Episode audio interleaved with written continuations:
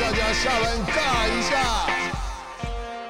欢迎来到下班尬一下，我是热爱马拉松的物理治疗师世奇。今天很兴奋，邀访到我们亲子畅销书《孩子经妈妈经》的作者，深耕运动事业工作室负责人，是运动教练，同时也是一名 podcaster 的许渊根来到我们节目。阿根可以跟我们听众打声招呼吗？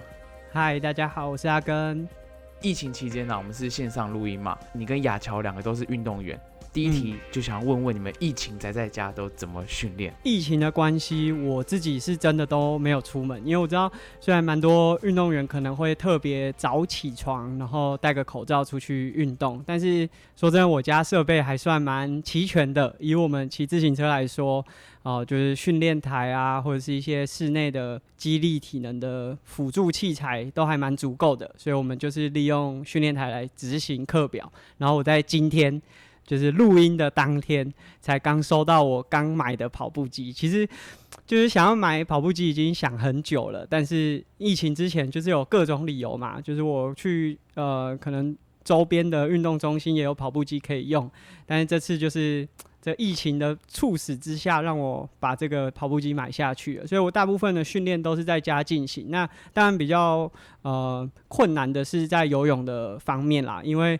游泳池没有开放，然后我们也不太可能就是在路上模拟太多水中的运动，所以只能利用像弹力带啊，或者是一些重训的动作来辅助上肢。就是因为我们跑步或者是骑自行车上肢是比较少用到的一些肌群，所以利用一些辅助器材来帮助上肢维持肌力。但是这跟水中的感受还是差很多，所以这也是我觉得疫情之后会还蛮担心的，就是游泳能力的下降。哦，对，因为我们阿根是铁人三项的选手，所以他其实刚刚都有提到，还有讲到他的脚踏车，他讲到他新的玩具大型跑步机，以及他如何在家里游泳。那阿根，其实我也有看到你在社群平台上有用一些敏捷性训练，然后平衡式训练。那那些东西，你觉得那比较像是游戏吗？还是说，其实你也可以把它混合进你一天的训练当中？我觉得就是这在每个项目当中可能不太一样。那有些运动对这样子的活动来说，它可能只是当做诶一个热身，然后核心的启发。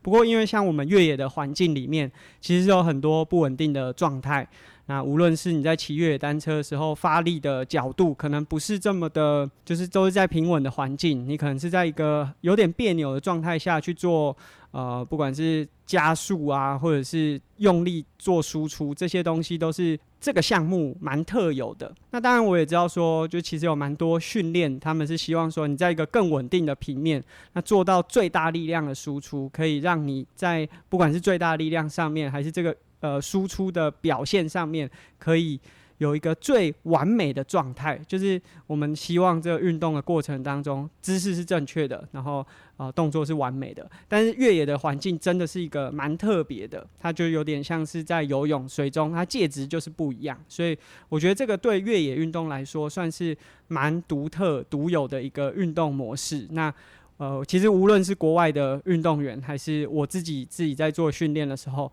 都会加入蛮多这样子的练习。那刚好阿根讲到你的比赛项目是很多越野的，所以你的训练其实会除了功率之外，你也很在意你的这个平衡能力或是一些核心的启动。所以我觉得就想要聊聊你今年三月在疫情前刚比的这个 Xterra 越野铁人三项，当时你是总排第四，可是其实你在前面的比赛，我们看报道都知道。你前面其实比的还蛮不错的。那听说你那时候因为体力的关系，呃，出了一些状况。那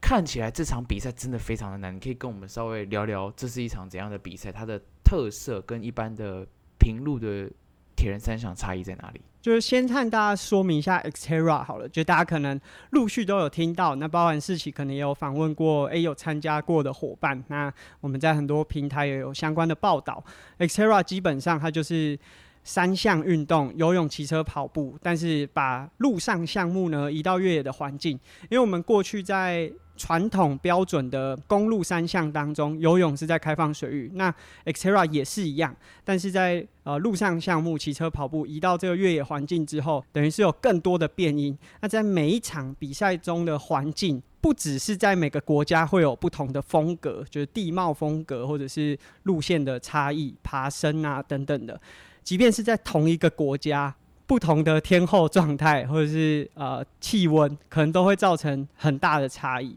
那我自己是在二零一八年比过第一场 Xterra 台湾之后，就在二零一九年就申请职业组啊。那呃也去过很多不同的国家。那今年算是一个蛮特别的体验，因为在呃，疫情的关系之下，其实不能有国外的选手来到台湾。即便看到很多国外的面孔，他们可能就是原本就住在台湾的外国伙伴。那因为没有国外选手来到台湾，所以我们把职业组的这个项呃组别取消掉了。那第一个当然是蛮可惜啊，因为其实少了很多国外选手进来刺激这个比赛的强度。那第二个就是，如果以职业选手来说，最现实的就是没有奖金。那虽然是这个状况，但是今年的比赛啊，人数。没有比前面的两次比赛来的人数来的少，因为有更多的伙伴开始加入了。那包含说台湾本来在公路越野就很优秀的，像申燕学长，或者是说，诶也有住在台湾的美国选手，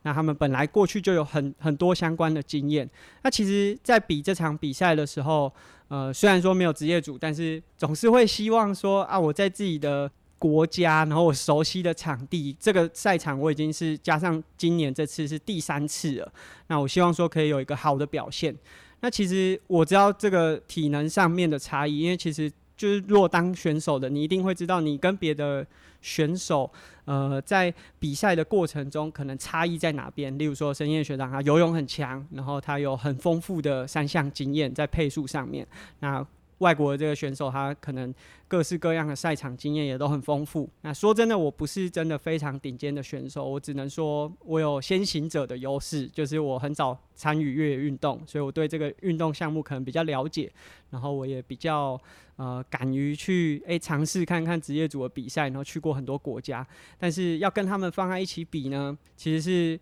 需要做一些比较冒险的尝试，才有机会赢他们啦。就如果打安全牌的话，是没有机会赢他们的。所以像游泳上岸，我。我输前面两位已经输了超过十分钟了，就是他们游泳的能力就是这么强。那输了这么多，你总是会想说，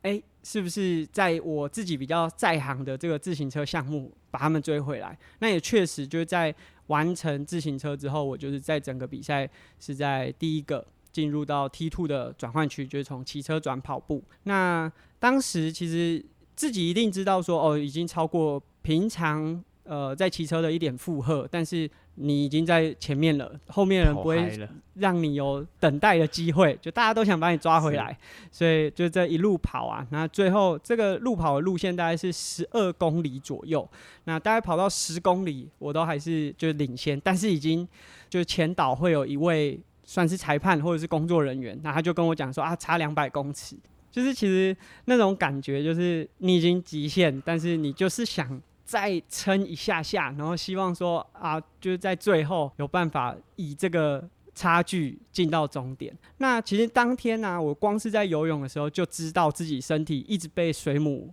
被水母电到，这种中毒的感觉是有点像的。就例如说你会头晕呐，然后会开始喘呐，啊，跑步很累的时候也是这样，所以你根本不会想说是什么状况。那我就是跑到最后一公里的时候，就在嗯。已经进入终点，就是那真的就是算是 Xterra 一个很特色的路段，叫青蛙石的地方，那就有点意识模糊。那其实因为像工作人员都是我们平常工作的伙伴，然后也都很熟了，那他们看到我这样子跌，好像就是走路都走不直，然后路线都判断不太清楚，就会呃有点担心。那我就是在进去那个呃赛事路段的时候就晕倒了。我觉得比赛就是。你评估自己的能力嘛。那如果可以的话，每个人都会想要把自己的极限再往前推一点点。那当然，我觉得这个怎么讲，就是有些人会觉得说啊，这太冒险了，就是这可能有身身体上面对身体会有负担，因为包含我比完赛的隔天。就回到自己家里，我后来就去挂急诊，然后去抽血检查等等的，就是这些。如果我们从事后来看，都会觉得说哦，很很有风险。可是我觉得在赛场上，如果呃你有机会的话，每个人都会想让自己再多延续，就是好像好像在逃命，有没有？就是我再逃久一点点，看有没有机会。那呃，对我来说，有可能我如果配速慢一点，哦，我可以用一个很舒服，然后诶看起来很轻松愉快的姿势回到终点。那但是我觉得，因为那一次的就是全力以赴，会让自己是觉得满足的。就是包含我后来就是晕倒之后，然后再慢慢的，我是用走的走回终点，然后遇到诶平常认识的这个工作人员，然后边走边聊天。然后就会想说啊，虽然很可惜，就是好像原本是总一的那个位置，然后最后变成总四。然后其实说真的，比赛只有冠军会被记得嘛。但是对我来说，那个比赛的经验是很难能可贵的。那我觉得更重要的一点是，呃，在今年的比赛有越来越多台湾的选手，就无论是比较前段的。还是原本本来都是玩公路的，他们来尝试玩越野。其实我们看到台湾有越来越多伙伴愿意来参与，我觉得这光是这点就可以感受出 Xterra 进来这段时间，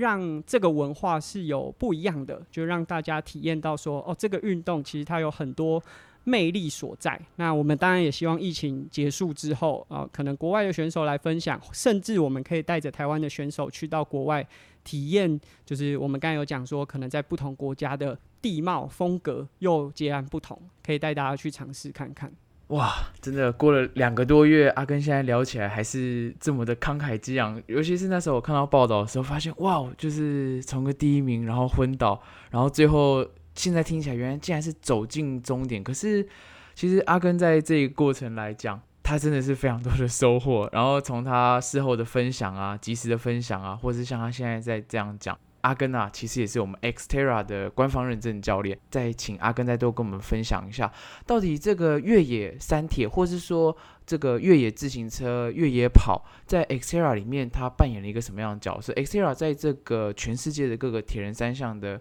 运动项目里面，它又是一个怎么样的品牌？有跟它相关类似的单位吗？对它其实算是一个呃世界巡回赛。那其实现在有越来越多赛事，包含像 Ironman Challenge 或者是 Xterra，这是以三项来说，就是以品牌的方式去经营。那品牌方可能有一些相关的，就是需要去达到某某种程度，就是这个赛事的品质要到某种程度，你才可以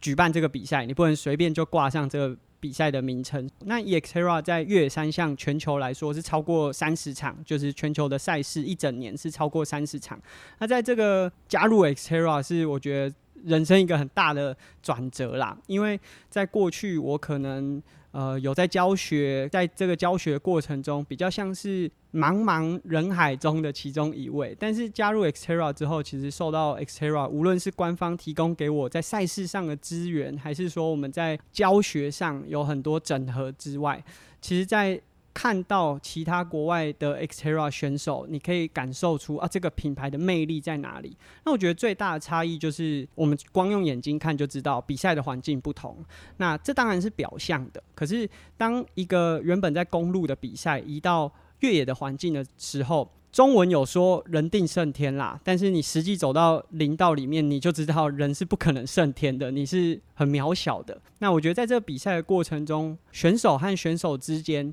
虽然有竞争的关系，但也有合作的感觉。就像职业组的选手，虽然他们希望争取更高的世界排名。更好的奖金，但是在比赛的过程中，万一真的有选手真的发生意外的话，其实大家都很乐意伸出援手。那这当然是在比赛过程中，但是在赛前啊，选手可能会互相一起约着去练习，因为我们去跑一段可能越野跑，对，或者是这个越野的自行车，其实自己一个骑都有点风险，而且就是呃，在练习的过程中，你也很难去掌握很多外在的变化。但如果有一群人可以一起相互合作，或者是互相分享的话，其实是会更容易突破这些难关的。那以我自己在骑越野和比公路来说，我觉得最大的差异就是那种关卡突破的感觉。因为在公路上，无论你是跑步还是骑车，追逐的就是速度、时间。那顶多就是现在科技比较发达，你可能可以借由心跳啊，或者是功率。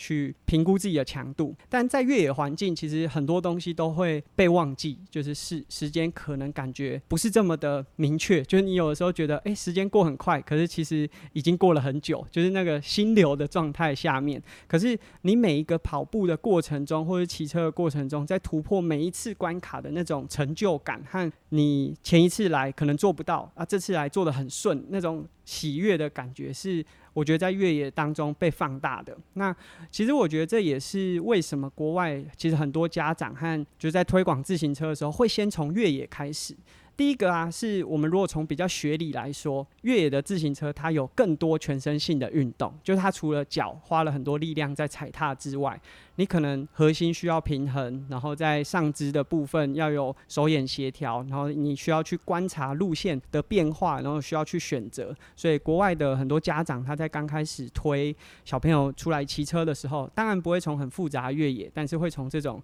啊路面比较多变化的路线，然后让小朋友去熟悉自己肢体的变化。他身体的协调啊，等等的，反而在公路是可能比较成人之后，那他们开始对自己的体能比较有一定的认识之后，才会往公路专项去发展。我觉得这是在越野上面一个比较大的差异。那 Xterra 到台湾已经是将近第四年的时间啦，就是三次赛事，但是实际推行已经蛮久了。那我们其实也看到越来越多的伙伴，他们以前我们是希望说啊，可以带着。玩公路的伙伴慢慢转到越野，可是我们现在也看到越来越多，他过去可能也连三项没有玩过，没跑过跑步，没有骑过自行车，但是呢，看到 Xterra 这样子的风景、比赛的画面，或者是说呃参赛选手在这个过程中的乐趣，那他们也愿意来参加。所以我觉得这种不一样的变化，我不能说哪个是最好的，就是我觉得公路三项有它的特征和。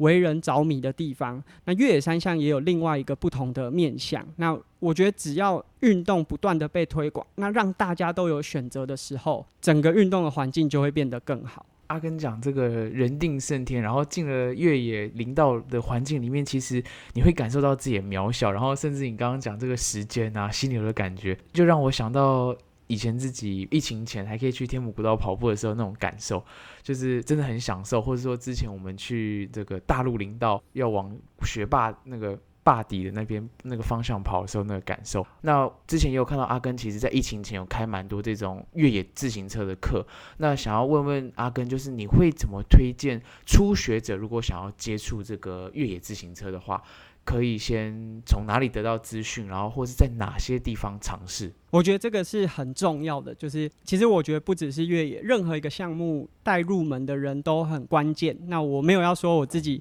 很厉害、很会带。我觉得重点是你要找到一群人，这群人跟你的嗯节奏还有氛围是很接近的。他们跟你分享的时候，你会很舒服，你不会觉得很刻意。因为啊，尤其是越野比较特别的是。大部分在台湾的路线可能都比较郊区，因为我们其实如果去国外，像我有去过纽西兰，他们可能街道旁边就有越野的路线，那对他们来说接触越野是很容易的一件事情。但在台湾越野相对来说，可能要走到郊区，即便是台北市，你上到阳明山，如果对路况是不熟的，还是会有一定的风险。所以你首先需要有一群人。或者是呃几个人带着你一起进到这个领导，那当然现在当然包含像 Xterra 有在推广越野的登山车也好，或者是越野跑，或者是复合式的运动。那当然也有很多单项，无论是越野跑或者登山车的教学团体，其实网络上 Facebook 上面都可以搜寻，像呃越野单车分享社团，或者是你可以加入 Xterra 台湾的社团，也都有很多的呃相关的课程资讯可以推荐给大家。在初期啊，一定是有一个过渡期的，就像刚开始跑步，你不会马上就想要跑全马，你一定是先从可能三 K、五 K 跑舒服。才会慢慢往下一步去迈进。那以单车来说，这个硬体上面确实是一个蛮大的障碍。你会担心说，我买了之后我会不会从事很久，或者是说我买了这个车之后要怎么维护，很多东西都会是问题。所以加入一个团体，他们可以跟你分享更多资讯，甚至跟你分享器材，像越野单车要去哪里买，然后或者是说买了之后有哪些东西要调整。那我觉得这个至少可以降低你在一开始入门的门槛。是是是，那我还是想帮我们听众问问啊，如果他真的有想要尝试越野单车的话，那阿根可能会推荐你在选用越野单车的时候，可能要注意哪些事情？例如说，呃，避震的特色，然后因为越野单车其实有很多种，例如就是因为我们不同，有些是下坡赛，有些可能是长距离，那可不可以简单的帮我们分类？然后如果我要到店家询问越野单车的话，我应该给哪些关键字？然后，如果第一台越野单车的话，呃，通常在多少上下的 range 的价格是比较合理的？啊，我觉得这个真的是一个 蛮困难的问题，因为每个人从事越野的。理由不一样，有有些人可能只是想要欣赏更漂亮的风景，那有些人可能真的是要参加 Xterra。那我们先以 Xterra 来说好了，那 Xterra 基本上它是一个爬升比较多的越野赛，所以你可能会需要一台重量稍微轻一点的。那当然，这个轻的程度跟你的口袋深度有绝对的关系，但基本上我们可以以 Close Country 这样子的车款为主，因为。多数的 close country 就在相同价位之下，在所有车系当中，它一定是相对较轻的。那但是它避震行程会比较短。那如果呢，一开始并没有绝对要比赛的这个需求，或者是呃，你刚开始没有设定赛事的目标，那我觉得，如果你只是为了想要享受越野的乐趣，你可以买一台 trail 的车款，就是零道的这个 trail。那 trail 的车款当然还是有分很多种，所以我觉得初期还是需要有一群伙伴，就是嗯，以我自己接触到越野单车的这个经历来说啊，我是。加入了一个车店，那我刚开始就是跟着他们骑公路车，但因为里面可能有几个伙伴本身就有在骑越野，所以他们可以跟我分享一些无论是器材还是骑乘经验。那我试了之后，我会知道说，哎，也许哪一个方式或者是哪个车款对我来说是比较适合的。那我觉得以价格来说，一台。啊，如果以新品的呃越野单车来说，抓在五万左右，会是一个，就是你未来如果想参加比赛，它不会不够用。那但是你初期在从事这个越野运动的时候，也不至于说一下，就像我我自己的越野单车，可能一台已经超过二十万了。这个对一般人来说，可能负担真的太大。但是我觉得，无论是二十万也好，还是五万也好，有让你可以不断拿着它去享受这个运动乐趣的，都不贵。但前提是你要先找到适合自己的方式。对，如果真的养成运动习惯，五万块其实真的就很便宜。可是如果你根本没有在用它。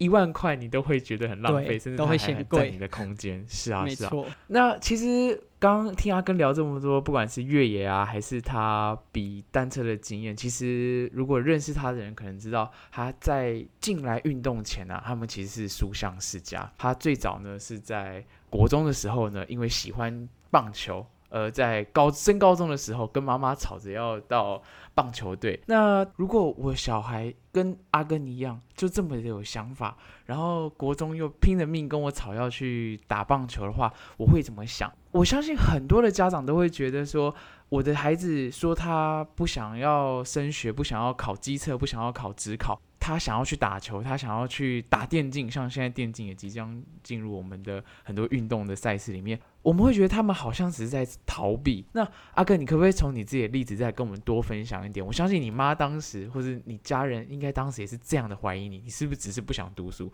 你是不是只是想要闹事，所以一直说你要打球？当时他们这样怀疑你的时候，你怎么知道这件事真的是你的热爱？然后你做了哪些事证明给他们看？你可以跟我们分享一下当时。多么的努力跟多么的自律吗？其实我自己，因为我也进入过学校去当兼任的老师，那我们其实有看到很多小朋友，他们自己在从事不一定是运动，就是简单来说，就是大家觉得是比较属于艺能科。我们在呃传统的体制里面，都会觉得艺能科是一个。比较玩玩的科目，不是一个啊、正统的科目。就如果孩子是比较喜欢艺能科的话，可能家长都会觉得、好像比较不好，你好像没有找到一个重心。可是我觉得，当你有了一件很喜欢的事情的时候，会带着你自己去发展。就是我自己是国中，虽然读的是一个私立的学校，然后因为在私立学校里面获得不错的教育程度，然后如果想要考到公立高中也是没有问题的。但是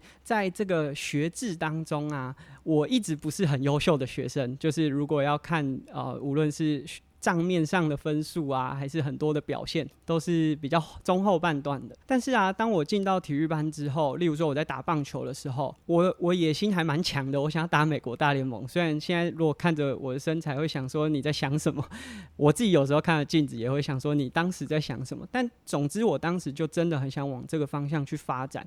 那为了想要去美国打球啊，我记得我高一的时候，呃，高中二年级的时候就有呃看到球场有这个美国球探，然后我就看到他在跟一些选手在聊天。那有些选手可能答得出来，有些选手答不出来。当时我就在想说，假设我英文不好，那去到美国，国外的球队还必须帮我再多请一个翻译。那或许短期之间，如果天赋异禀，或许还有机会。但过了三五年啊，球队觉得这成本太高了，我可能就没有机会了。所以我当时就开始看很多的英文杂志。说真的，即便到现在啊，我的英文我也不觉得很好，但是至少敢讲。然后像 Xterra 也好，或者是我现在在呃外商公司上班，我现在有一个正职工作是在外商公司。那这些都是假设我当时没有迷上棒球。我没有因为棒球决定说，哦，我想要好好学英文。或许我就是往高中，然后我选的组别跟英文不用有这么多的关系，我就避开这个我本来很讨厌的东西就好。说真的，我自己觉得我一直不是一个很优秀的运动员，就是像例如说跑步也好，我的半马也才八十七分，不能再高分了。那或者是说我的自行车在测这个功率 FTP，也不是真的非常优秀，最好的时候大概两百九，也没有真的很好。或者是打棒球，我也真的不是非常优秀。可是在这每一次的尝试之中，我感觉到说，哎、我好像都比别人再更勇敢一点。例如说，我在骑车的时候，我敢自己一个人飞去泰国，然后跟着这些环法选手集训一个月。我觉得这个 或许。最终的结果，大家会说啊，你最后也没有变成职业选手啊，啊，你最后也没有拿出很好的成绩啊。可是我觉得在这个过程当中，给我的挑战和这些嗯经历，让我觉得说，我现在可能在遭受一些很困难的事情，但这些事情都会让我成长。那我觉得只要每个小朋友、每个学生都有办法找到那一件事情的话，就是我们无论他最后有没有达成他原本最想要的那个目标，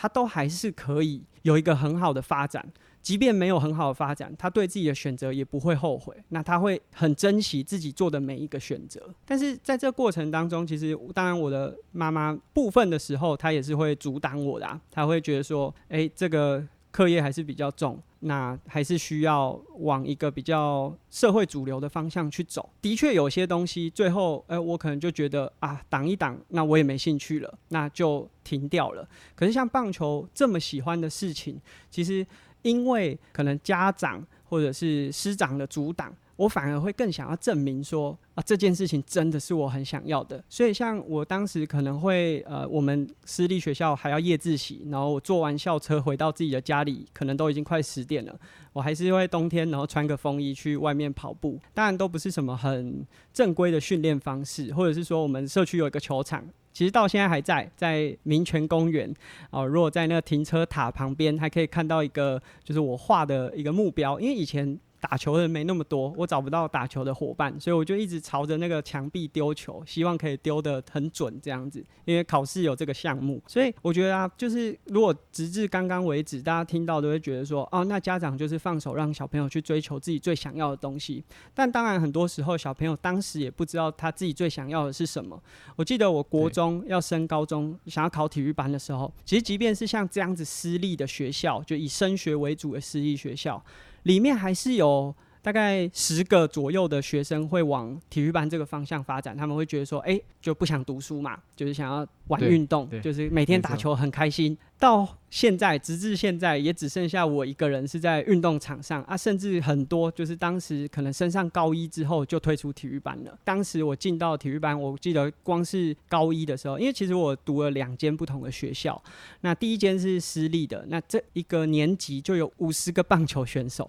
等于是三个年级有一百五十个，呃，这是很恐怖的。就是我们以高中来说，能够出赛的大概就是一场比赛二十个，这一个学校可以组大概十支球队吧。那这么多的人呐、你要在里面竞争出来，那你当时就会发现说，啊，其实并不是每个人进到这个成绩就真的那么喜欢打球，甚至啊，连教练都会想说，啊，你成绩这么好，你为什么要跑来打球？甚至我觉得最有趣的就是，我当时考进这个第一间私立的学校的时候，学校的教务主任还来问我说，哎、你要不要转到普通班啊？我们可以给你奖学金，因为呃，就是我的呃这个机测当时是机测，成绩是还不错的，那他们会想说，哎、有一个这样子的学生，那他们也许未来就这个至少大学榜单会蛮好看的。那他们就说，哎、如果我转到普通班的话，他们可以给我一个奖学金。我就想说，可是我就是来打棒球的，我不是为了就是。读这间学校来，我是为了来这里打棒球。那，我觉得有两件事情是很不一样的，一个是你很想做那件事，另外一个是你为了不想做这件事而去逃避，选择另外一件事。这两个虽然看起来做的选择是一样的，可是利基点和态度是不一样的时候，那就有一个很大的差异。所以我觉得，呃，父母部分时候的阻挡啊，其实是有助于孩子更去检视现在的这个目标对他自己来说到底是不是这么重要。所以我觉得那个拿捏啊，我自己现在也还不是父母啦，所以我也很难跟大家讲说要怎么拿捏。但我觉得那收放之间是有一个艺术在的。是是是，我真的觉得有时候我们在去到那个地方前，前往那个地方之前，我们都是有很多美好的幻想，觉得我只要进了这所明星体育班，就是这个明星球队，我就有机会像他们一样，就进去才知道啊，原来前面还有这么多的阻碍。可是我觉得听完阿根讲完这些啊，其实也对我现在目前生活有很多鼓励，因为我们常常在想到底要取什么舍什么，然后我听到阿根讲说，其实你只要相信你喜欢的事情。从你高中的时候，你就相信我要去 MLB，然后你在那过程中的努力，然后你不放弃。其实我觉得听你这样讲，以及你现在过生活的方式，然后你怎么去经营自己的运动生涯，你怎么去经营你的工作，每个人其实你只要找到你有信心的事情，然后努力的去执行。就像我们在运动的过程中，也许你很会打篮球，也许你很会游泳，很会骑单车，很会跑步。其实，在那过程中，我们可以切实的感受到自己活着，然后一直往前的迈进，就是给我们很多快乐的原因。那我觉得也是阿根在做这些事情上给我们很大的鼓励。那阿根就是讲到这里，你还有没有想要再跟我们听众就是勉励一些？呃，如果他在生活的过程中犹豫、质疑自己是不是还适合这项运动的话，你会想要怎么跟他讲？我觉得坚持是很不容易的事情，但放弃也不是真的就很简单。那你就是做好自己，嗯，所有认为深思熟虑的选择之后，做下那个选择，然后坚持的往前走下去。那有的时候可能会觉得，诶，很可惜。可是说真的，或许就在不同的时间线上再去回去看同一件事情的时候，感觉又是不一样的。所以我觉得就相信自己的选择。那当然，在做每个选择之前呢，尽可能的深思熟虑。那这是我可以给大家的一点点建议。是是，那节目我们再次感谢阿根那个跟我闲聊的 podcast，大家可以听到更多关于阿根的分享。那如果你喜欢我们这一集呢，也欢迎到马拉松治疗师的粉砖以及各大 podcast 平台订阅我们下班尬一下。那这一集呢，我们再次感谢阿根带来这么多的故事，也希望阿根斜杠的生活，享受运动的过程，能够给你现在疫情期间。呃，工作上以及运动上的一些鼓励，那我们再次感谢阿根，那今天很开心跟世奇聊了这么多。我们下集见，拜拜。